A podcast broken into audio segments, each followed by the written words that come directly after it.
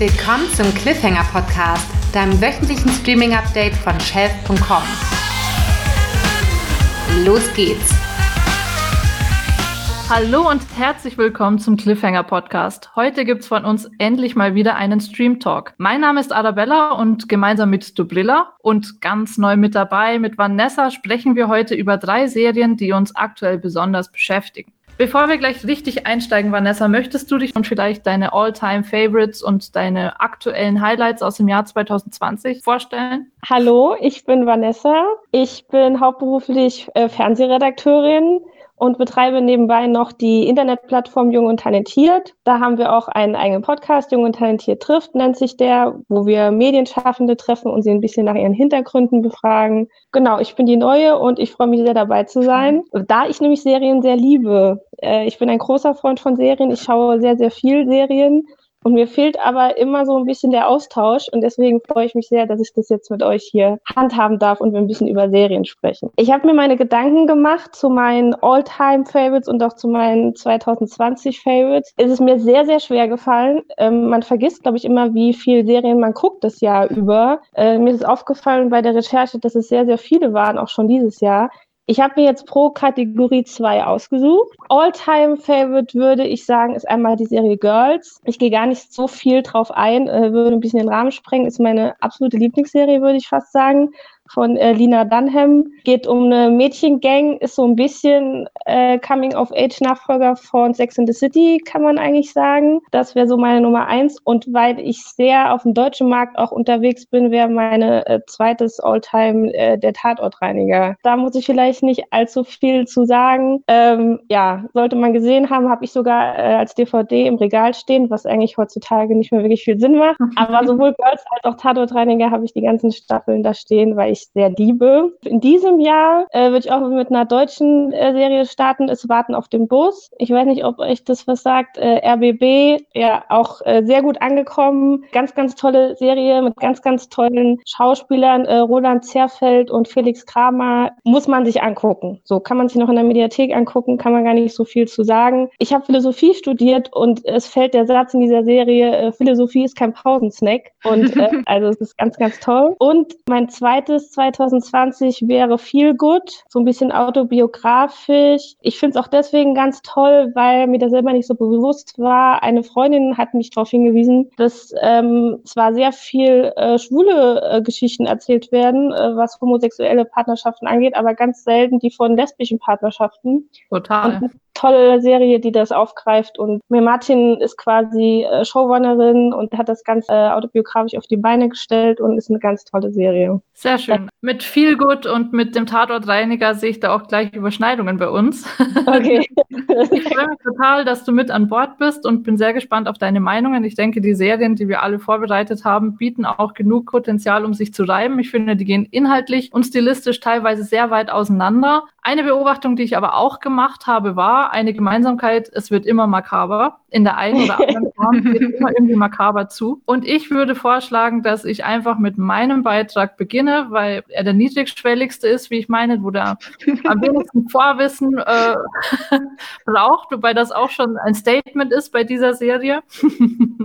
es geht um die neue Serie von Ryan Murphy und jeder, der ein Netflix-Abo hat, ist schon mal auf eine Ryan Murphy-Produktion gestoßen, wenn er sie sie nicht selbst gesehen hat, hat er zumindest mal dran vorbeigescrollt. Er ist so das Wunderkind des Streaming-Anbieters. Er hat auch diesen 300 Millionen Dollar Deal abgeschlossen und produziert jetzt gerade wie am Fließband, muss man schon fast sagen, äh, für Netflix. Eine dieser Produktionen, die gerade davon entstanden ist, ist eben Ratchet. Produktion, die man vielleicht kennt, The Politician, die Anthologieserien American Horror Story, American Crime Story, die Miniserie Hollywood gab es in diesem Jahr. Es gab die Dokus A Circus of Books, es gab A Secret Love. Also einiges, was alleine diesem Jahr entstanden ist. Nun also Ratchet und mit Ratchet das Prequel zum Filmklassiker Einer flog übers Kuckucksnest aus dem Jahr 1975 mit Jack Nicholson in der Hauptrolle und Louise Fletcher in der weiblichen Hauptrolle. Und eben diese weibliche Hauptrolle, diese weibliche Figur, die sie da verkörpert, um die Mildred Ratchet geht's jetzt auch. Ihre Vorgeschichte nämlich äh, steht im Fokus und wie sie zu diesem Biest, zu diesem absoluten Monster, als das sie gezeigt wird im Film, werden konnte. Die Handlung setzt 15 Jahre vor dem Film ein Das heißt, wir begegnen ihr zuerst im Jahr 1947 im nordkalifornischen Lucia, wo sie sich eine Stelle als Krankenschwester in der psychiatrischen Einrichtung, ja, man muss es eigentlich ergaunern nennen. ähm,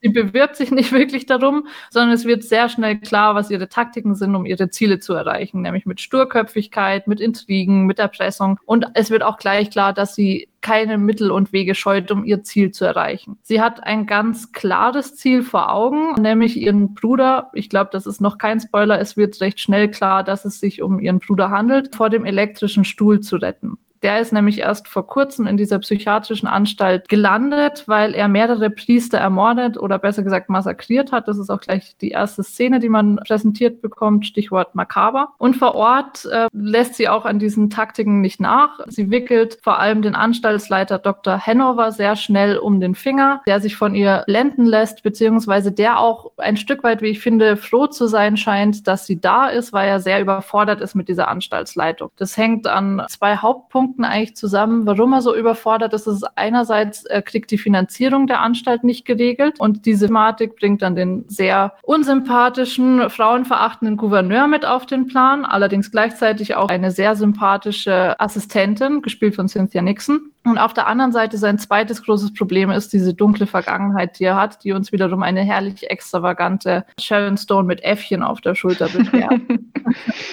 Und innerhalb diesen skurrilen Figurenkabinetts, der wahrscheinlich noch Betsy Bucket, die Namen sind auch so eine Story für sich, hinzugefügt werden muss, die von Julie Davis wiederum gespielt wird, die als einzige sie zu durchschauen scheint, die allerdings auch relativ dusselig daherkommt am Anfang. Zwischen diesen Figuren spielt sich jetzt die Handlung ab, wobei dieser Versuch von Ratchet, ihren Bruder zu retten, das Hauptthema ist, aber es gibt natürlich einige Nebenschauplätze. Ich finde aber die Handlung tatsächlich, und das ist untypisch für mich, das zu sagen, aber gar nicht das Überzeugen Überzeugendste an, an der Serie, sondern es ist die Ästhetik. Stichwort Extravaganz. Ich finde, alles an der Serie ist in irgendeiner Form absolut schön. Alles ist bis ins letzte Detail perfekt designt, seien es die Kostüme, seien es die psychiatrische Anstalt, wo man auch wieder sagen kann, mh, hm, finanzielle Probleme und die psychiatrische Anstalt sieht total wunderschön aus. Wie passt das zusammen? auch das abgeranzte Motel, in dem Ratchet wohnt, ist letztlich irgendwie wunderschön. Oh yeah. und alles wird durch satte Farben in ein rechtes Licht gerückt. Also alles hat irgendwie so ein total tolle Ästhetik.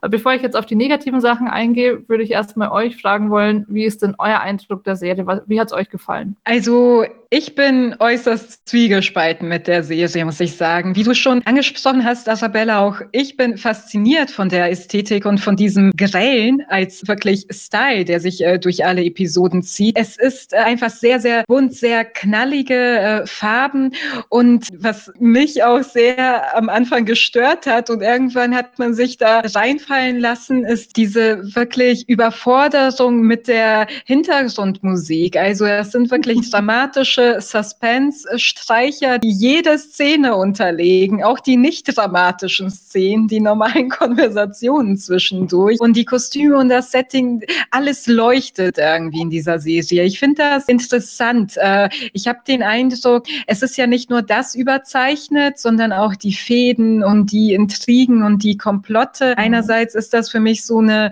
gewisse auch aufgedrehte Noir-Ästhetik, also mhm. Film-Noir-Ästhetik. Und ich glaube, da, dass es so übertrieben ist, macht das Ganze aber auch wieder etwas campy für mich. Es ist irgendwie bewusst Bad Taste, ein bisschen kitschig, ein bisschen ironisch dabei, was mich wieder an American Horror Story erinnert hat, äh, dass ich teilweise auch ganz gern geguckt habe. Mhm. Aber es ist ein Zwiespalt. Ich habe ein bisschen was auszusetzen, dazu können wir aber gern später kommen. Vanessa, wie ging es dir? Ähm, sehr ähnlich. Äh, ich habe mich am Anfang sehr gefreut, dass das alles so rund ist, was die Setgestaltung angeht, was das ganze Bild angeht. Ich liebe es, wenn man sich in eigener eigenen Welt bewegen kann. Deswegen mag ich auch Wes Anderson zum Beispiel sehr gerne, wenn man da irgendwie wirklich in der eigenen Welt sich bewegt. Mit dem Schauen der Serie wurde es mir aber einfach too much. So, das meiste äh, bezieht sich dabei auf die Handlung. Ich meine, die Ästhetik ist nun mal die Ästhetik, auch wenn ich da manchmal dachte, das Outfit ist aber jetzt wirklich ein bisschen viel. ähm, genau. Äh, und das ist auch, glaube ich, der Grund. Äh, du hast eben The Politician äh, genannt.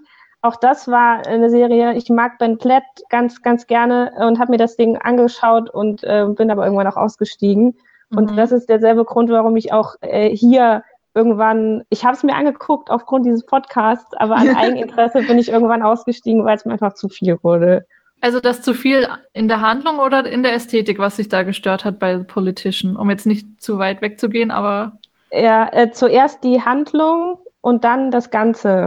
Dann, mhm. dann hat mich irgendwann auch die Farbe und alles eigentlich dann ein bisschen gestört. Dann wurde es mir zu viel, aber angefangen hat es mit der Handlung, dass ich dachte, das ist mir jetzt eins zu weit. Da komme ich jetzt selber nicht mehr mit, weil dann auch so ein bisschen so real und Fantasie verschwimmt. Ich aber gar nicht genau, also ich denke, man will mich hier in der Realität abholen.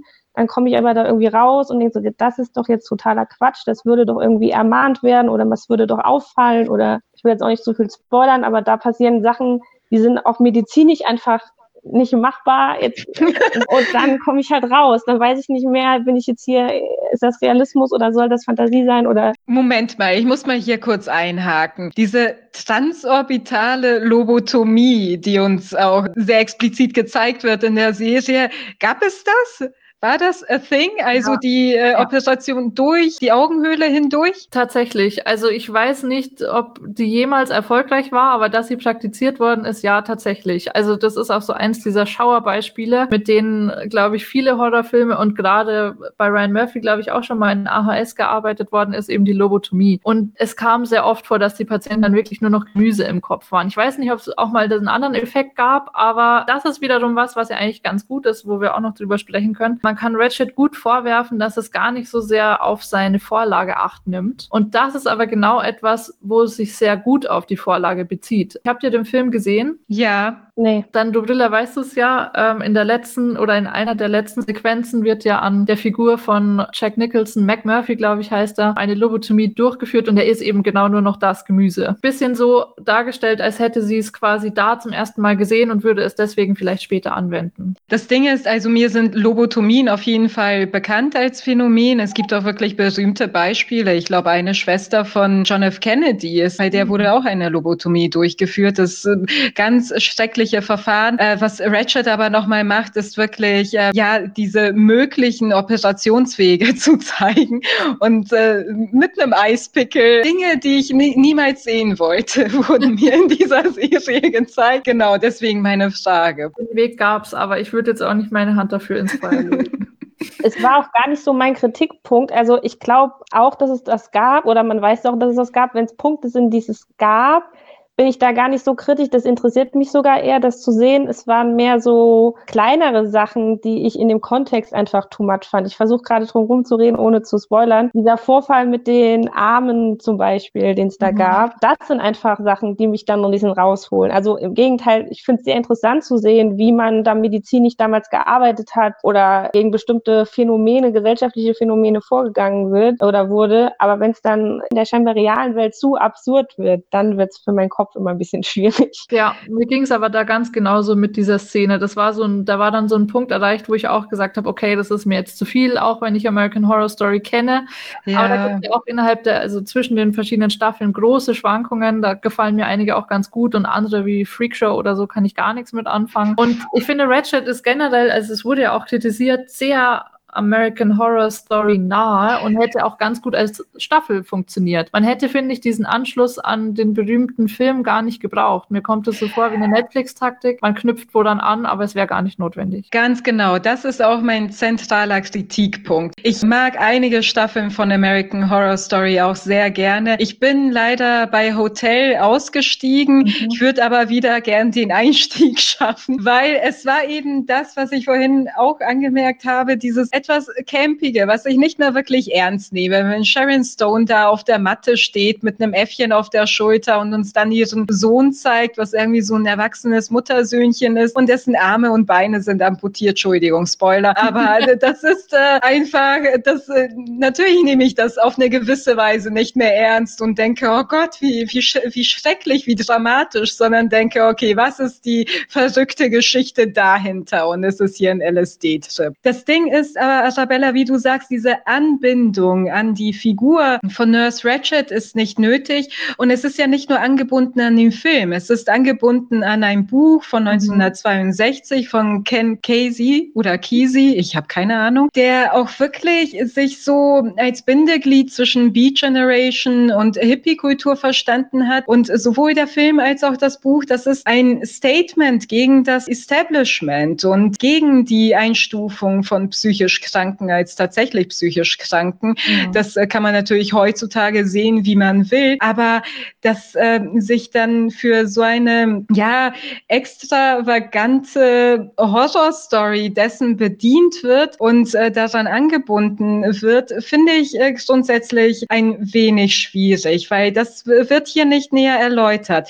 Ratchet in einer Flug übers Kuckucksnest ist wirklich eine Art faschistoider, sadistischer Charakter, der auch dieses Establishment von damals äh, repräsentiert. Und ähm, diese Netflix-Serie äh, sagt dann, okay, wir machen hier eine Origin-Story draus. So ist sie dazu geworden. Sie hatte eine schreckliche Vergangenheit. Und äh, diese Emotionalisierung, Dramatisierung von etwas, was damals einfach eine Gegebenheit war, wirklich ein teilweise unterdrückendes Establishment und das irgendwie jetzt hinweg erläutern zu wollen mit einer kruden, ausbeuterischen Story, finde ich moralisch sehr, sehr schwierig. Also das mag ich nicht. Wenn sie einfach gesagt hätten, hey, äh, neue American Horror Story Staffel, es geht um eine etwas äh, verrückte Krankenschwester in der Psychiatrie, die dort ordentlich für Radau sorgt, sorgt. Und sie heißt nicht äh, Ratchet, sondern ist vielleicht ein bisschen inspiriert von mhm. Ratchet. Mhm. Völlig andere Geschichte. Also ich, wie gesagt, gehe total mit, wenn du sagst, es hätte nicht an das Buch oder an den Film anknüpfen müssen. Ähm, du hast jetzt kritisiert, dass es zu sehr emotionalisiert wird. Also sie wird gegenüber der faschistoiden Person im Film zu emotional dargestellt. Tatsächlich ist das aber was, was ich der Serie und Ryan Murphy danke. Ich finde ist ein Verdienst der Serie, dass man sie aus einer anderen Perspektive sieht, jenseits des absolut Bösen. Ich finde nämlich, dass der Film extrem misogyn ist. Also es kommen quasi keine Frauen vor und wenn Frauen vorkommen, sind sie entweder total sexualisiert, wie die zwei leichten Mädchen, die dann mal reinkommen sollen und Insassen bespaßen sollen, oder es gibt die Ratchet, die das absolut Böse ist, die nur böse ist. Also da hat man, finde ich, in dem Film ziemlich klassisch dieses Gute oder Heilige, äh, mhm. äh, Heilige oder Biest in in dem Falle. Und ich finde, die Serie muss man ihr anrechnen, dass sie das nuancierter betrachtet, dass sie es erklärt. Also genau das finde ich eigentlich gelungen. Okay, ich gehe mit, dass es wirklich eine sehr schwierige Darstellung von Frauen ist. Und auch Ratchet als Person in dem Film Einer Flug übers Kuckucksnest eben ein absolutes Miststück. Und ich gebrauche mhm. dieses Wort für Männer und für Frauen. Also kann ich das so sagen. Aber das Problem ist für mich, vielleicht habe ich mich da nicht klar genug ausgedrückt, diese Emotionalisierung, sondern dass Menschen, die so agieren, also faschistoid und sadistisch, dass sie dann aber als Opfer dargestellt werden müssen. Also sie haben auf jeden Fall einen Opferhintergrund, sonst hätten sie niemals so werden können. Und das ist etwas, da gehe ich nicht mit. Nicht jeder, der sich menschenverachtend aufführt, hat eine eigene Opfergeschichte hinter sich. Vielleicht ist es in vielen Fällen so, vielleicht in der Hälfte, aber um diese Zeit in den 60ern, 70ern wurde auch zum Beispiel dieses Milgram Gehorsamsexperiment ja. durchgeführt und so weiter. Und das ist eher der Zeitgeist von damals gewesen, als heute, wo man wirklich alles irgendwie hinweg erklären und emotionalisieren muss, leider auch. Ähm, das ist äh, so für mich und nicht äh, emotionalisieren im Sinne von, wird sie endlich mal als äh, multiperspektivischer dargestellt und als runderer Charakter, sondern es wird einer ursprünglich literarischen Figur eine dramatische Hintergrundgeschichte angedichtet. Mhm. Und ich finde es schlimm, was man hier wirklich mit dem ja geistigen Eigentum von jemandem gemacht hat, der wahrscheinlich hiergegen einiges einzuwenden hätte. Wobei man da nochmal differenzieren muss zwischen Buch und Filmvorlage. Die unterscheidet sich nämlich auch schon gewaltig. Also Ken Casey, wenn man ihn denn so ausspricht, hat sich ja auch ähm, mit Händen und Füßen gegen den Film bereits gewehrt. Hat seiner Aussage nach den Film selbst nie gesehen. Ähm, er hat dann mal erzählt, er hätte ihn zufällig mal angeschaltet als er gemerkt hätte, dass es sein Film wäre, sein Thema hätte er schnell umgeschalten, weil er fand es ganz furchtbar. Und dieses frauenverachtende Element scheint wohl auch spezifisch im Film eine Rolle gespielt zu ja, haben. Verstehe. Ja. Ähm, den hat man generell etwas stereotyper gemacht oder die Feinheiten aus dem Buch zumindest rausfallen lassen. McMurphy, ähm, ich habe das Buch leider nicht gelesen, habe mich aber dazu belesen. McMurphy soll im Buch nämlich beispielsweise auch schwul sein. Und da ah. ist Jack Nicholsons Rolle ja meilenweit von entfernt. Allerdings, ich erinnere mich, zu Beginn des Films ähm, sollte er eigentlich ins Gefängnis, weil er Sex mit einer Minderjährigen genau. hatte. Und er ist also, der im Film. Also da Eben, ja.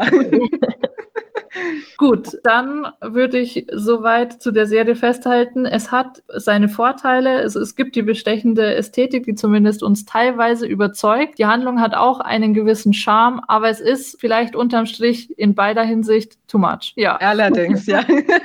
und ähm, auch sehr viel Horror und Gore. Also, ähm, wer American Horror Story geguckt hat, wäre schon mal gut vorbereitet. Ja das stimmt. Ich ähm, möchte aber noch sehr das Intro loben. Das hat mir sehr gut gefallen. Ja, gut. Ähm, wie weit habt ihr eigentlich geguckt? Und wenn ihr noch nicht zu Ende geguckt habt, werdet ihr weiterschauen? Das würde mich noch interessieren, bevor wir zum nächsten Titel hm.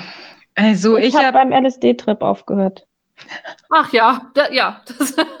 Tatsächlich. ähm, ich habe äh, die Hälfte geguckt, also bis einschließlich vierte Folge. Und ich bin ein bisschen hin und her gerissen. Ich habe eine lange Watchlist, aber es wird mich interessieren, wie sie das Ganze dann abschließen. Weil soweit ich weiß, ist, äh, sind eigentlich sowieso von Anfang an zwei Staffeln beauftragt ja. worden. Mhm. Genau, und das ist ja total durch die Decke gegangen, war in allen möglichen Ländern auf Platz 1. Deswegen werden wir wahrscheinlich noch mehr von Ratchet zu sehen bekommen. Dann würde ich zu das letzte Wort kommen, meiner Serie, die ich mitgebracht habe. Ich würde vielleicht gerne zu Anfang sagen, ähm, dass das eine Serie ist, die ich, äh, die mich so emotional berührt hat, dass ich sagen würde, es ist eine Serie, die es für mich gebraucht hat hm. auf dem Markt. Äh, es ist ein Netflix-Original, eine Drama-Comedy. Eine Folge sind so ungefähr 45 Minuten. Es äh, sind sechs Folgen bisher in der ersten Staffel. Es wird aber auf jeden Fall zumindest eine zweite geben. Auch sie geht auch dementsprechend aus, dass man weiß, dass es eine Fortführung geben muss ich verfolge das Ganze schon sehr, sehr lange. Angekündigt wurde das Ganze im Juni 2019, dass es so etwas geben wird. Und ich habe mich deswegen darauf gefreut, A, weil Anke Engelke die Hauptrolle spielt. Und ich meine, da bin ich in Deutschland wahrscheinlich nicht alleine, dass ich sage, Anke Engelke ist in Deutschland eine der ganz großen. Ich habe sie auch schon mal persönlich kennenlernen dürfen und habe da so meine Momente mit ihr gehabt und bin deswegen ein echtes Fangirl. Ist äh, Showrunner und auch Regie hat äh, Aaron Lehmann gemacht, den ich auch schon sehr lange verfolge, weil der Kohlhaas oder die Verhältnismäßigkeit der Mittel gemacht hat. Ein Film, den ich 2012 gesehen habe auf dem Filmfest Max Ophüls Preis. Er hatte den Publikumspreis gewonnen und danach habe ich äh, Aaron und seine Arbeit auch verfolgt, habe mich deswegen sehr drauf gefreut. Und die ganze Kombination, ich mag auch äh, Thorsten Merten sehr gerne, von dem die Idee stammt, der den äh, Bestatter auch spielt, eine der Hauptrollen, von dem die Idee stammt.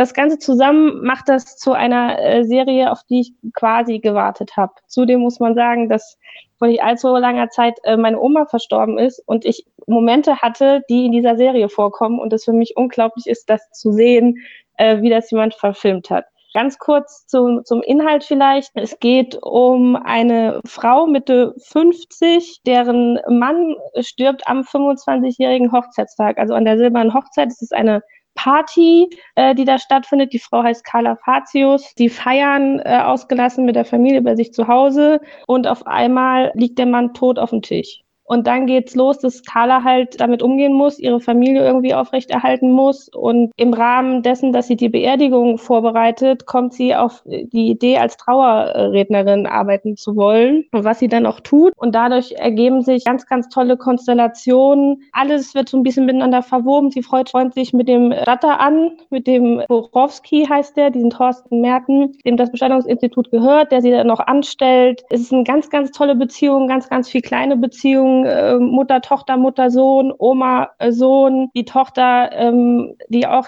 mit zu kämpfen hat, wie sie jetzt mit dem Tod des Vaters umgeht, freundet sich dann mit dem Stiefsohn des Bestatters an. Ja, ich mache mal hier mal kurz bei mir eine Pause. Sagt ihr mal, wie ihr die äh, Serie fandet. Für mich war es ein Wechselbad der Gefühle. Also was mich wirklich überzeugt hat an der Serie war, was du schon hervorgehoben hast, Anke Engelke. Ich finde, ihr gelingt der Spagat zwischen Comedy und Tragik wirklich ausgesprochen gut, was ich auch nicht erwartet hätte, weil sie für mich eigentlich so eine reine Ulknudel, also schon mit Substanz, aber eben rein im Komischen irgendwie zu verordnen ist. Und ich finde, sie schafft eben diesen, diesen Zwiespalt, auf dem sich die Serie bewegt, sehr gut. Ich finde aber auch die Figur, die sie verkörpert, an sich ziemlich sympathisch. Also ich finde, man muss sie eigentlich auch sympathisch sympathisch finden. Mit dieser Hands-on-Mentalität auf der einen Seite und dieser Zerbrechlichkeit auf der anderen. Also ich finde es gut, dass die Serie sie weder so zur Powerfrau verklärt, die jetzt da absolut durchzieht und sich keine Zeit zu trauern nimmt, die aber auch nicht nur die ganze Zeit weint und total am Boden zerstört ist. Was eben genau an dieser Figur so gut gelingt, finde ich, gelingt manchmal an der Handlung weniger gut. Klar, es ist eine Comedy-Serie, die arbeitet nun mal auch mit Klischees, aber für meinen Geschmack teilweise zu sehr in Klischees abrutscht, also auch zu plakativ mit diesem Happy-Element am Tod umgeht. Also ich finde, diese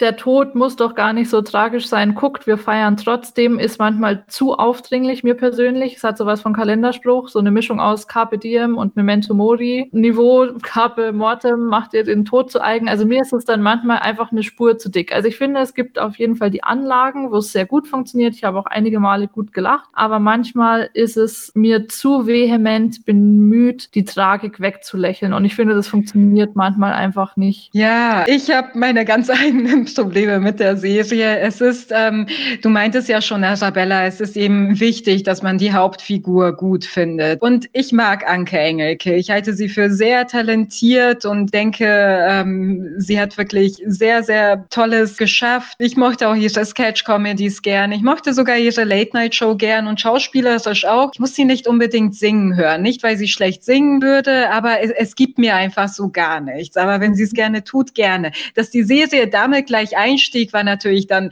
nicht so gut für mich. Und dann, ich habe ein Problem mit der Hauptfigur. Mit ihr wurde ich leider überhaupt nicht warm. Das ist aber wahrscheinlich was ganz Individuelles. Es ist einfach, ähm, was du Hands-on-Mentalität nennst, ist für mich einfach ein bisschen, ja, sich Dinge aneignen, die sie jetzt äh, nicht unbedingt machen muss, beziehungsweise wo sie jetzt nicht erwarten muss, dass alle gleich äh, Yippie schreien. Damit hatte ich ein Problem. Ich fand sie ein bisschen bisschen kalt, dann wieder sehr impulsiv. Ich hatte den Eindruck, dass auch hier so eine Art Lorelei Gilmore erschaffen werden sollte, nur ohne die charmante Seite von Lorelei Gilmore, was dann wiederum schwierig ist. Und das war schon mal etwas, was ich irgendwie beiseite wischen musste, um weiter zu gucken. Sehr gut haben mir aber die Nebencharaktere gefallen. Ich mochte, wie ihre Kinder dargestellt äh, wurden, also die etwas entfremdete Tochter Judith und ähm, der Teenie-Sohn Tonio. Ich mochte auch teilweise die Auftritte der äh, anderen Trauernden in diesem Bestattungsunternehmen. Da waren schon tolle Sachen dabei, aber insgesamt, ich musste, ich musste erstmal über die ersten zwei Folgen, die ich zudem auch noch ein bisschen schludrig inszeniert fand, hinwegkommen und mit der dritten wurde es besser. Das finde ich total äh, spannend, weil wirklich bei mir es kon komplett konträr ist. Ich habe gerade überlegt, wie du das erzählt hast, ob es daran liegt, weil ich weiß, was du meinst, mit, dass du mit ihr nicht klargekommen bist. Ich habe ihr das deswegen aber ähm, verziehen, weil ich sehr nah an dieser Emo Emotionalität noch dran bin und es an mir selber erkannt habe. So, weil bei mir gerade jemand aus dem näheren Umfeld auch verstorben ist und ich dachte immer, ich sehe mich da. Vielleicht haben wir deswegen auch komplett anders drauf geguckt, weil dieses Wankende und dieses mal zu emotional und mal ähm, irgendwie dann auch zickig und irgendwie komplett raus aus dem Leben. Das habe ich halt immer darauf bezogen, dass sie einfach immer noch äh, den Tod dieses Mannes verarbeitet. Sie ist ja direkt rein in diesen Beruf. Ja, aber sie wird ja auch noch kurze Zeit vor dem Tod ihres Mannes dargestellt. Zu dieser mhm. Feier, zu dieser äh, Silberhochzeit, die sie feiern, die sie eben eröffnet mit einem selbstgeschriebenen Song, den ich nicht besonders gut fand, äh, aber den sie da eröffnet. Und äh, dann bricht sie den äh, super wütend ab, weil manche Leute sich währenddessen unterhalten haben und mhm. läuft weg und versteckt sich unter ihrem Bett. Das ist so eine Art von 55-jähriger Kind Frau, mit der werde ich nicht warm. Man kann so sein, ich finde das okay, aber ich muss das nicht als Hauptfigur haben. Okay, und mich hat es genau aus dem Grund direkt abgeholt. Also ich habe mich gefreut, dass es nicht zu glatt ist, sondern dass sie halt einfach, auch gerade weil sie nicht gut gesungen hat, sie hat sich da irgendwie vielleicht auch ein bisschen überwinden müssen, macht es und bekommt aber nicht die Aufmerksamkeit, die sie dafür gerne hätte. Und dann wird eben nicht einfach ganz normal drüber weggesehen, sondern sie hat einfach ihren Ausraster, vielleicht weil sie auch schon angetrunken ist, aber genau, das war der Punkt, wo es mich abgeholt hat und ich dachte, ach guck, da wird es ein bisschen anders erzählt, wie man es vielleicht so kennt, vor allem in deutschen Serien. Ja, also vielleicht muss ich auch nochmal präzisieren. Ich habe ja gesagt, ich fand sie einfach sympathisch oder man muss sie einfach sympathisch finden. Müssen ist vielleicht zu relativieren. Aber ich fand eben genau das äh, sympathisch, dass sie eben, wie du sagst, Vanessa, nicht so glatt ist. Also sie hat diese Hands-on-Mentalität, äh, sie, sie trauert manchmal doll, aber da sind natürlich noch einige Facetten mehr und genau, dass man ihr die zugesteht, finde ich eigentlich ganz cool. Und wie du auch sagst, gerade für eine deutsche Serie finde ich das sehr toll, die ja oft sehr stereotyp daherkommt. Und gerade das fand ich irgendwie in den Figuren zeitweise ziemlich gelungen, anders als in der Handlung. Wenn wir noch mal kurz beim Thema Trauer bleiben, würde mich interessieren, wie ihr denn die Atelierszenen fandet. Die Darstellung, wie sie mit ihrem Mann spricht in seinem Atelier. Als es damit angefangen hat, war ich kurz traurig, weil ich dachte, das macht es mir jetzt kaputt. Das brauche ich jetzt nicht, das möchte ich jetzt nicht. Hinten raus hat sie es auch wie ein bisschen neutralisiert. Es ist auf jeden Fall der Part an der Serie, äh, den ich am wenigsten brauche weil ich nicht weiß, warum man da jetzt in dieses Surreale übergehen muss. Es hat auch nicht geholfen, wie man dann später, wie die Tochter dann auch dabei war, gesehen hat, wie sie wirklich alleine da sitzt und genau diese, äh, diese Kommunikation mit dem Mann auch führt. So, ich hätte halt vielleicht gedacht, vielleicht liegt sie da und schläft einfach und träumt dann diese Sachen, die da passiert sind wie mir das da wieder so vorgeführt wurde, das hat es nicht besser gemacht. Ist auf jeden Fall der Part, äh, der mir am wenigsten gefällt. Ja, ich habe das auch nicht gebraucht. Ich finde, es wenden auch zu viele Serien ähm, an. Ich glaube, 13 Reasons Why, sofern ich gehört habe, treibt das auf die Spitze mit ein. Äh, und ich, ich finde es unnötig. Also Tote, die dann in der Imagination der Trauernden zurückkehren, mit ihnen noch ähm, reden, das ist übrigens alles andere als Trauerbewältigung. Bewältigung und das mhm. irgendwie auch zu vermitteln, finde ich sehr, sehr schwierig.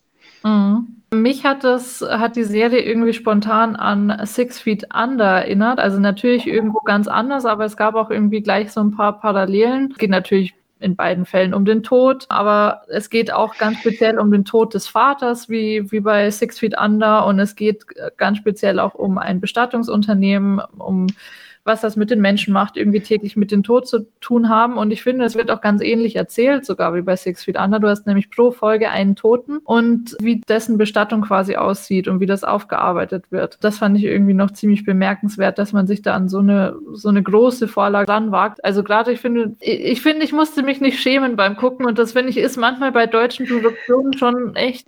Ja, schämen äh, musste ich mich auch nicht, aber Six Feet Under ist so eine große großartige Serie und davon ist das hier meilenweit entfernt. Es tut mir leid. Und ich bin wirklich davon abgekommen, das habe ich früher auch immer gemacht, von diesem, für eine deutsche Serie ist das wirklich gut.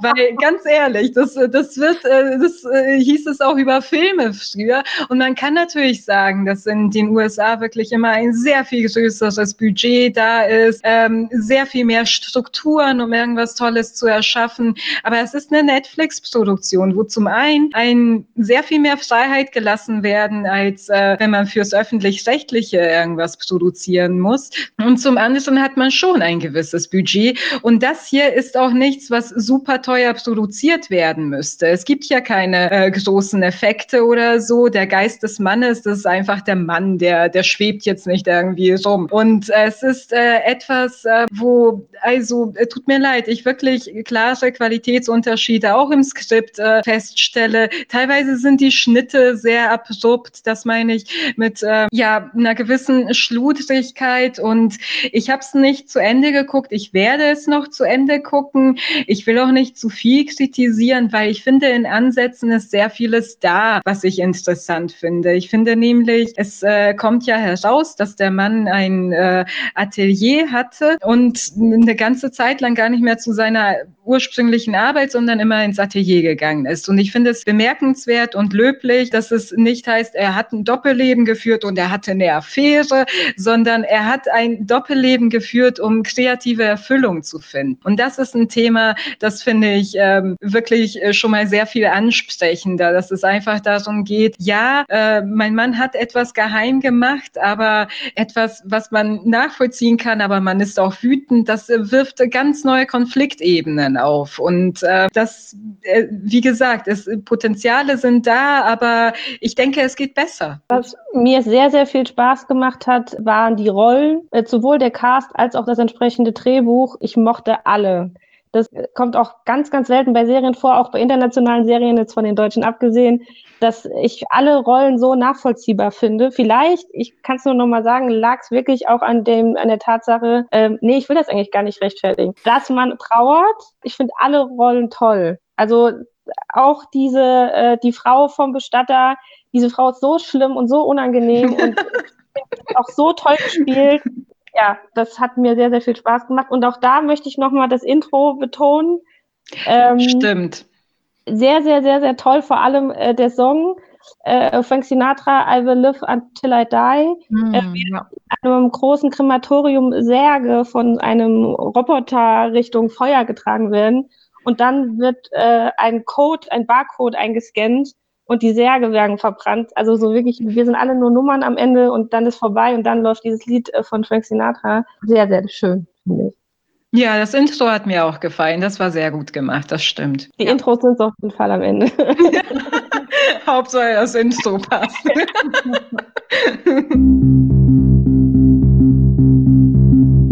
Das war es auch zu das letzte Wort in unserem Podcast, aber es ist noch nicht das letzte Wort. Wir kommen nämlich zur dritten Serie für heute und das ist eine Fortsetzung. Es geht um die zweite Staffel von The Boys, die am 4. September auf Amazon Prime anlief. Und zunächst einmal waren auch nur drei Episoden verfügbar und seitdem werden wochenweise die übrigen fünf Folgen ausgestrahlt. Zum Aufnahmezeitpunkt haben wir sechs Folgen Folgen verfügbar. Und warum Amazon Prime das macht, darauf würde ich später nochmal eingehen. Zunächst einmal, womit hat uns die erste Staffel überhaupt zurückgelassen? Also The Boys ist ja die Adaption von einer gleichnamigen Comicbuchreihe, dass das bitterböse Gedankenspiel führt, in was für einem Kontext würden Superhelden in der heutigen Realität agieren. Und das Ergebnis ist eben, dass sie einem übermächtigen Konzern unterstellt äh, werden und dass diese Superhelden Helden, auch Soups genannt, überhaupt keine Helden sind, sondern nur als solche dargestellt werden von diesem Konzern und in Wirklichkeit ego-getriebene Monster mit Narrenfreiheit sind, was für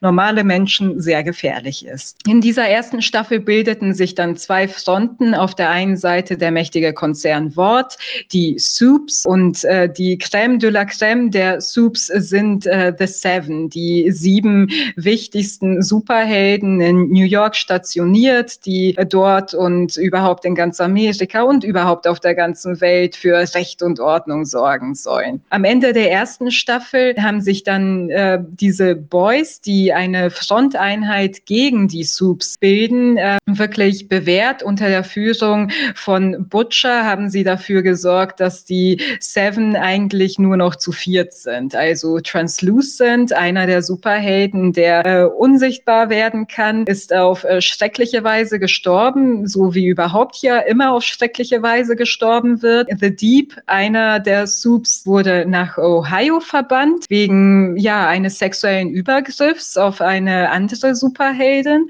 Und A-Train, der Superheld, der eben der schnellste von allen ist, der leidet einen Herzinfarkt. Zudem kam heraus innerhalb der ersten Staffel, dass Soups nicht als solche geboren, sondern vom Konzern durch die Injektion der Chemikalien Chemikalie Compound V zu solchen gemacht werden. Und ganz zum Schluss hat der Oberpsychopath der Soups die Wortvizepräsidentin Stillwell getötet. Und es kam heraus, dass Butchers totgeglaubte Ehefrau Becker in Wahrheit lebt und mit ihrem Sohn abgeschottet in einem scheinbaren Vorort äh, lebt. Und das ist der Sohn von Homelander. So hat uns die erste Staffel zurückgelassen im vergangenen Jahr. Und in dieser zweiten Staffel wird ungefähr dort angesetzt. Also es sind wahrscheinlich ein paar Wochen vergangen und es ist immer noch mit den Folgen dieser ganzen Umbrüche zu kämpfen. Zum einen gibt es in diesem so perfekt agierenden Konzern Wort erste Risse und äh, große PR-Probleme, die sich in diesen bisherigen sechs Folgen entfalten. Zunächst einmal gibt es diesen einen großen Scoop darüber, dass Compound V angewendet wird und dass eben Soups äh, auf künstliche Weise erschaffen werden. Das war der Öffentlichkeit, die bisher sowieso sehr schlecht informiert war, überhaupt nicht äh, bekannt. Und dann gibt es noch ähm, PR-Probleme, die wir aus unserer eigenen gesellschaftlichen Gegenwart kennen, dass eben diese mangelnde Diversität unter den Superhelden, also unter den großen Sieben, angeprangert wird von einer ähm, progressiven Ansammlung von Menschen, die dann mit Hashtags hantiert wie Hashtag Heroes So White. Und dann entwickeln sich weitere schlimme Skandale, eben dass Kollateralschäden von den Subs angerichtet auf Video festgehalten wurden. Also das wäre das eine. Die Bemühungen der Boys sind inzwischen wirklich auf fruchtbaren Boden getroffen. Zugleich müssen die Boys sich aber auch ein bisschen zusammenraufen. Butcher ist äh, unauffindbar und wird für den Mord von Madeleine Stilwell verantwortlich gemacht. Und dann entwickeln sich in diesen weiteren sechs Episoden wirklich so als Themen immer mehr Identitätskrisen der einzelnen Charaktere, die da wären bei Butcher, der eben herausgefunden hat, seine geliebte Frau lebt, aber die zugleich äh, nicht unbedingt mit ihm zusammenleben will, weil sie die Befürchtung hat, zu Recht, dass er ihren Sohn nicht akzeptieren würde. Weitere Identitätskrise und eher Comic Relief ist äh, The Deep, der in Ohio sein Dasein fristet, nichts mit sich anzufangen weiß, zurück zu den Sieben will, aber äh, wirklich ein Wrack ist. Und dann eben Homelander, der größte Psychopath unter allen Superhelden. Er hat einfach an vielen Fronten Probleme. Er hat eben seine Madeleine Stilwell nicht mehr, zu der er eine ja quasi ödipale Beziehung geführt hat. Niemand da, der ihn in den Arm nimmt. Er hat nicht mehr so den Rückhalt bei der Bevölkerung durch einige der Skandale und ihm wird auch noch Konkurrenz gemacht durch eine völlig neue Figur, die ich trotz ihres Namens, mehr werde ich nicht sagen, anfangs völlig falsch eingeschätzt habe. Sie heißt Stormfront und es ist sehr, sehr interessant mit anzusehen, wie sie sich quasi eine eigene Gefolgschaft äh, erschafft, dadurch, dass sie vorgibt, sehr, sehr progressiv und sehr kritisch Wort gegenüber zu sein. Und dabei belasse ich es erstmal, bevor wir auf ein paar Aspekte näher eingehen. Wie hat es euch gefallen? Mir hat es gut gefallen.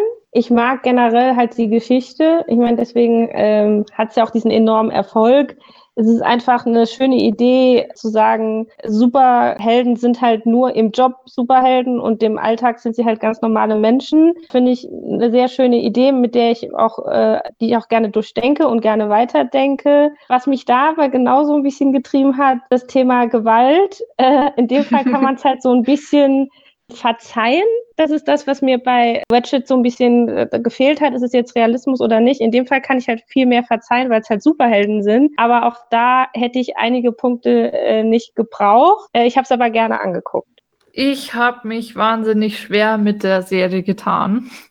Das hat auch damit zu tun, dass es in meiner Wahrnehmung sehr over the top ist und dass es mit Superhelden zu tun hat. Wobei ich natürlich der Serie erstmal hoch anrechne, dass sie eben Superhelden nicht weiter verklärt, sondern sie eigentlich dekonstruiert, sie als verkorkste narzisstische Ekel darstellt. Das passt mir ganz gut, äh, weil ich mit dem Hype um Marvel und DC ohnehin nicht viel anfangen kann und es auch traurig finde, dass Avengers Endgame der erfolgreichste Film in Zahlen äh, gesehen oh ja. aller Zeiten ist. Deswegen finde ich so eine Anti-Geschichte schon mal eigentlich eine sehr gute Idee. Da kommt aber automatisch das Problem mit, dass auch die Anti-Geschichte sehr viel Superheldenstoff zeigen muss automatisch und dass ich damit einfach gar nichts anfangen kann. Also das stört mich an sich schon mal, dass diesem comicartigen, überzeichneten sehr viel Raum eingestanden werden muss. Das ist natürlich eine absolute Notwendigkeit, aber es macht mir einfach keine Freude, das mit anzugucken das hat auch schon damit zu tun, dass es sehr wenig Identifikationspotenzial gibt. Also es ist dadurch genauso flach wie die Superheldenfilme selbst. Also ich, das heißt nicht, dass ich es toll finden muss. Ich könnte sie auch einfach kacke finden, aber ich kann gar keine, keine Beziehung dazu entwickeln, weil es so oberflächlich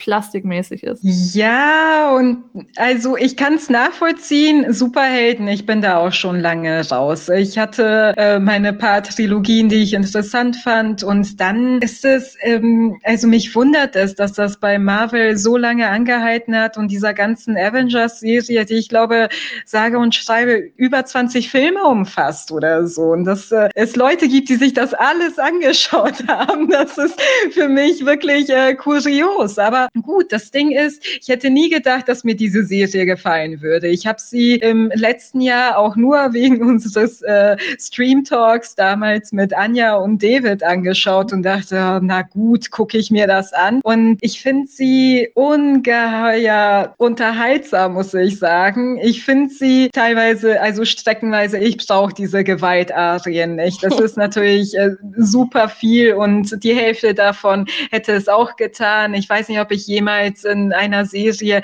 so viele explodierende Köpfe gesehen habe. Mhm. Also das hätte ich nicht gebraucht. Was mich daran äh, interessiert, ist tatsächlich, wie du auch sagst, Arabella, diese Dekonstruktion des Superheldentums. Und für mich ist es auch wirklich eine Kritik von äh, großem Fanatismus, also auch wirklich Fan sein von Superheldengenre, Fan sein von Stars, äh, Schauspielern, Musikern, dahingehend, dass man sich selbst negiert und unterwirft und die aber in so einen Himmel hebt, wo sie wirklich totale Narrenfreiheit haben, wo verdeckt wird, was sie hinter den Kulissen machen. Das halte ich für sehr zeitgemäß. Diese mhm. Comics sind natürlich was älter, aber ich denke da wirklich sofort an die Skandale der letzten Jahre, wo herauskommt ähm, und weiterhin herauskommt, dass manche Leute gar nicht so nett sind, wie sie vor der Kamera tun.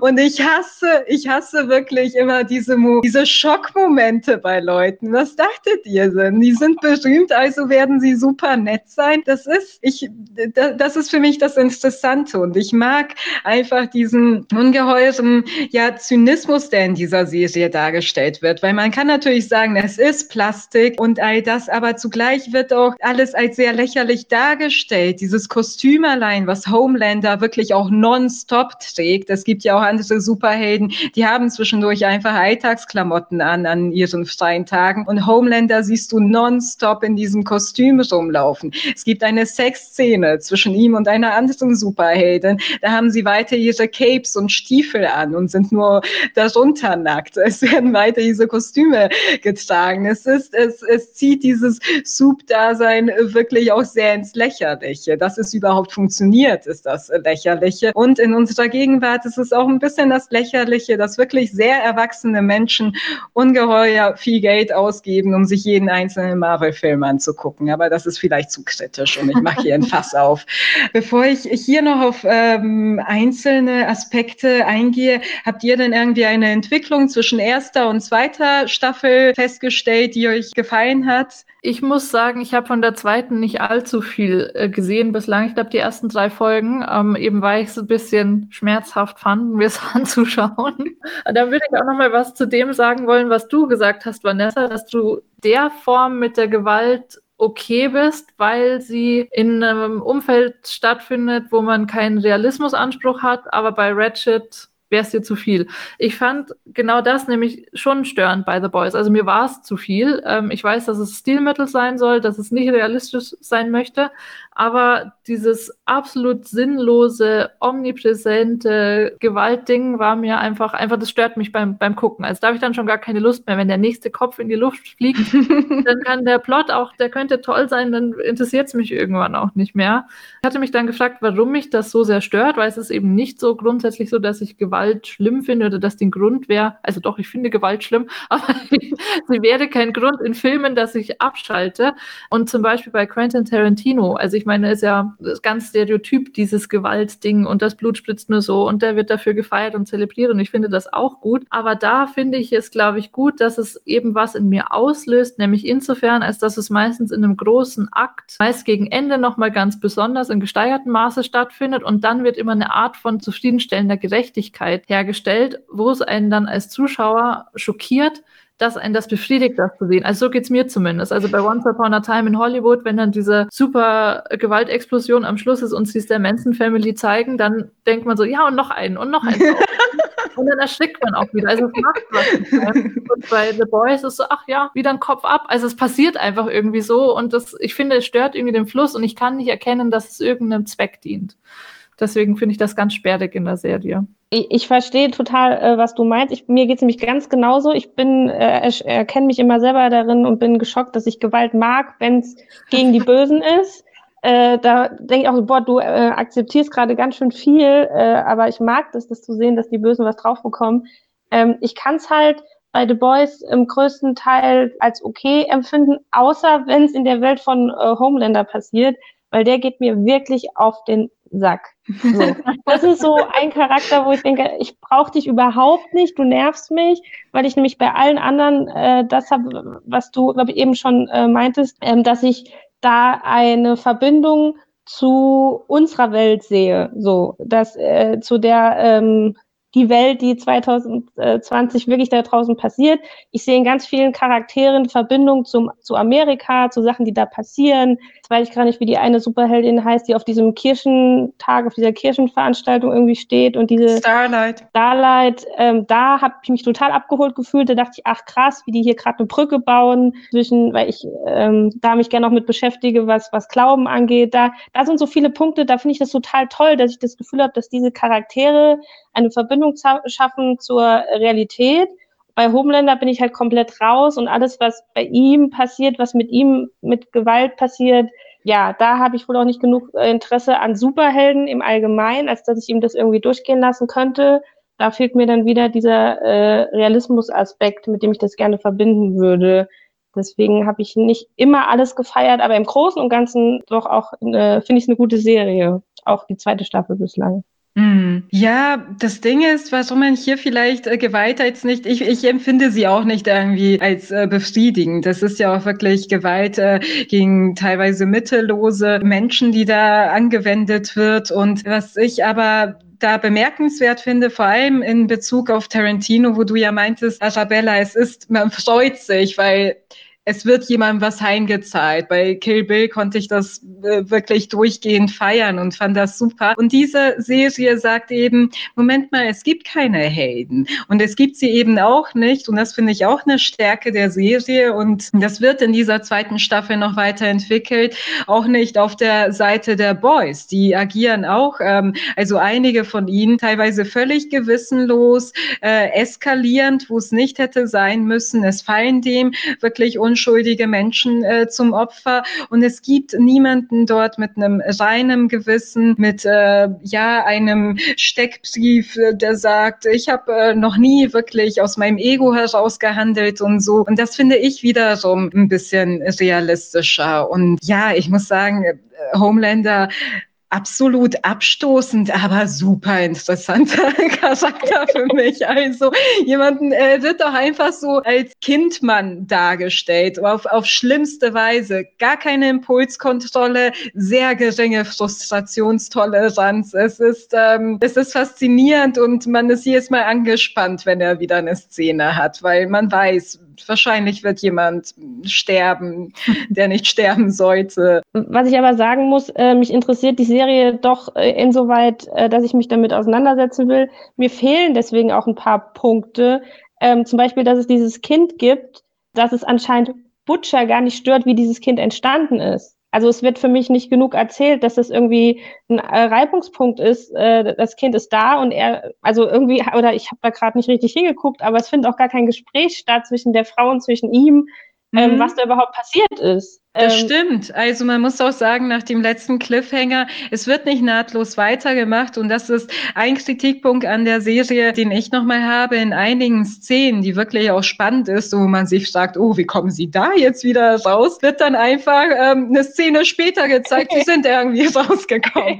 Und so ist es auch mit diesem letzten Cliffhanger gewesen. Es wird nicht da angesetzt mit, was du lebst und du hast sein Kind ausgetragen und so weiter. Darauf wird nicht eingegangen, sondern ihn verschlägt es äh, plötzlich woanders hin.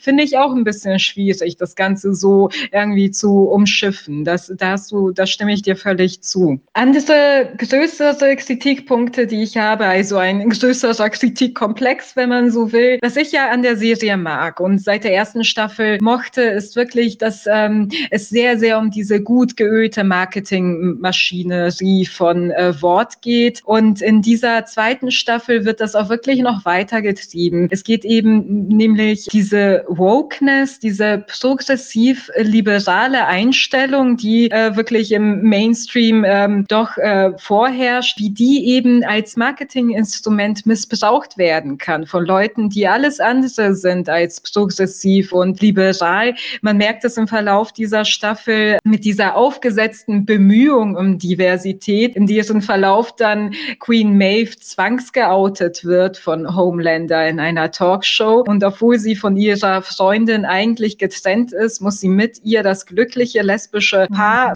mimen, wobei ihnen noch von den Marketingspitzen empfohlen wird, dass eine von ihnen sich eher männlich kleiden soll, weil damit könnte das Publikum einfach besser umgehen. Ein, ein lesbisches Paar, wo ein Part wirklich eher maskuliner auftritt. Das ist so interessant und natürlich auch in der Figur der Stormfront, ohne zu genau zu werden. Sie führt ja nach außen hin quasi einen kritischen Feldzug gegen Wort, stellt äh, kritische Fragen und schart so liberale, kritische Menschen auch als Soldaten irgendwie um sich. Und sie sagt an einem Punkt auch wirklich, dass Emotionalisierung das Mittel der Stunde ist. Also wirklich sehr interessanter Gegenwartsbezug. Sie sagt zu Homelander an einer Stelle, du kannst heute kein ganzes Land mehr für dich gewinnen. Niemand kann das. Also wieso es überhaupt versuchen? Man braucht keine 50 Millionen Menschen, die einen lieben. Man braucht 5 Millionen mit Wut im Bauch. Und das sind so Punkte, da denke ich, diese Serie,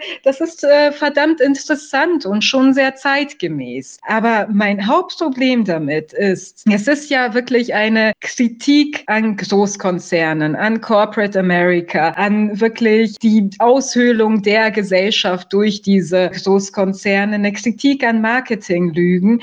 Aber es wurde für Großkonzern Amazon Prime produziert. Es ist schwierig, oder? Also es ist nicht erhaltbar. Und was jetzt noch schlimmer ist, ist, dass man merkt, dass aus The Boys wirklich so ein Franchise nach Marke The Walking Dead werden soll.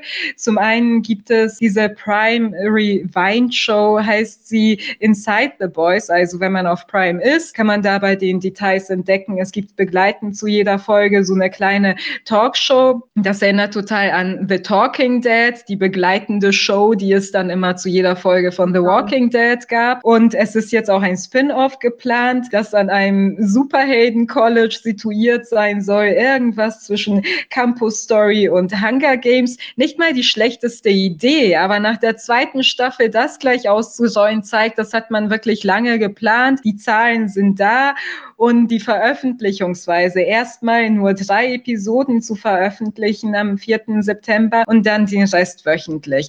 Wieso wird das gemacht? Natürlich, damit jeder sein Abo bei Prime länger behält ja. und länger Zeit, länger gebunden ist. Ich habe grundsätzlich kein Problem damit, wenn Sachen nur wochenweise ausgestrahlt werden. Das hat man auch bei vielen anderen Serien aktuell auch auf Sky mit äh, Devs und Lovecraft Country. Aber ähm, die sind einfach von Fernsehsendern produziert, die entsprechende Verträge mit den Streaming-Anbietern ausgehandelt haben. Amazon hat das überhaupt, es, es gibt keine Notwendigkeit, dass sie so verfahren. Es ist eben, um Leute länger dran zu binden. Mhm. Und das finde ich im Zusammenhang mit The Boys, obwohl ich die Serie inhaltlich sehr gern mag, wirklich schwierig, dass ich am liebsten dazu raten würde, was ich nicht tue, die Serie, wenn man sie so gern mag, illegal zu streamen, was ich aber niemals tun würde. Also, das ist mein Problem. von Amazon für dich. Aber es ist ja schon so, also wenn ich es mir jetzt nicht äh, angeguckt hätte für unseren Podcast hier, äh, hätte ich es mir angeguckt, weil man nicht drum kommt. Also die Stadt ist ja plakatiert. Ist damit. das so? Oh, ja. ich war schon länger nicht raus. in Köln, in Düsseldorf, überall hängen die Plakate, überall wird Werbung dafür gemacht. Äh, du kommst einfach nicht drum zumindest mal reinzugucken. Und da habe ich mich auch dran gestoßen, als ich dann auch gehört habe, dass es jetzt dieses, wie du schon erwähnt hast, dieses, äh, wie waren die in jungen Jahren oder wie gab es da Entwicklung, wie sind die da hingekommen, dieses, was da jetzt alles kommen soll, äh, dieses hinter den Kulissen, was ich jetzt auch ja. Total, das ist mir zu viel. Dann werde ich auch immer so ein bisschen leicht genervt von Formaten, äh, gerade auf dem Hintergrund, was, um was es da geht in der Serie, ist es absurd eigentlich. Ist es. Ich fand den Punkt total interessant, dass du gesagt hast, es ist ja ironisch, einerseits diese Kritik zu üben äh, an der totalen Vermarktung und dann bei Amazon selbst zu erscheinen. Genau das gleiche habe ich bei The Upload, ich weiß nicht, ob ihr das gesehen habt, beobachtet, nee. von Craig Daniels erdacht und der hat in Interviews auch noch immer betont, also der war ja auch an The Office beteiligt und Parks and Recreation und hat gesagt, er hat sich sehr lange Zeit gelassen für dieses Projekt, weil ihn eben künstliche Intelligenz und die Möglichkeiten nach seinem eigentlichen Tod noch irgendwie weiterzuleben und wie dieser Tod aussehen würde im Kapitalismus sehr beschäftigt hat. Und das, was er dann darstellt, ist halt auch wirklich extrem kapitalistisch, also dass du selbst Tod nicht davor sicher bist, irgendwie die ganze Zeit für alles zu bezahlen und Werbung äh, zu sehen. Und das wird total kritisiert. Also, und dann erscheint es bei Amazon. Also, das ist so ein total absurdes Problem. Und was ich mir dann auch denke, ähm, warum so Serien wie, wie The Boys vielleicht so enorm erfolgreich sind, auch wenn sie diese kritische Ebene haben, die du betont hast, ähm, der ich durchaus auch was abgewinnen kann, aber auch ganz andere Sehgewohnheiten bedienen und vielleicht auch Leute abholen, die damit jetzt gar nichts anfangen könnten. Das erinnert mich dann an Game of Thrones, wo du einerseits die Leute hast, die es toll finden, finden für die komplexen äh, Beziehungsverhältnisse, für die durchaus anspruchsvollen Dialoge, die super durchdachte Geschichte, also einmal wieder so das Anspruchsvolle und die anderen feiern es halt für Sex und Gewalt. Ja. Und das finde ich dann halt auch ein bisschen heuchlerisch, äh, wenn ich den Eindruck habe, dass die Serie beides versucht und dann so sehr Fanservice ist. Indem das, dann könnte ich mir auch wieder die Gewalt erklären, dass sie eben dann auch die Leute abholt, die dann einfach nur sagen, yay, toll, Gewalt, toll. Und gar nicht sich für die eigentliche Handlung und für die andere Geschichte interessieren. Und das hängt für mich auch an der Figur des Butcher ziemlich zusammen, der mich wahnsinnig auch gestört hat und der mm. für mich mhm. wie reiner Fanservice irgendwie aussieht. Also mit seinem permanenten Fluchen, also ich, es geht ja irgendwie keine Szene vorbei, ja. ohne ja. dass er das Wort mit F nennt, äh, seine Witze. Also es kommt mir sehr, ja, wie Fanservice einfach vor und das stößt mir wahnsinnig doll auf. Das stimmt und Fanservice macht einfach sehr viel kaputt. Wir wissen, was aus Game of Thrones geworden ist. Also wirklich eine aber ob das Fanservice war am Ende? es, war, es war eine Mischung aus vielen. Fanservice, Coffeegate, totale Einfallslosigkeit ohne George R. R. Es ist ja, anderes Thema. Das Fass machen wir wann anders nochmal auf.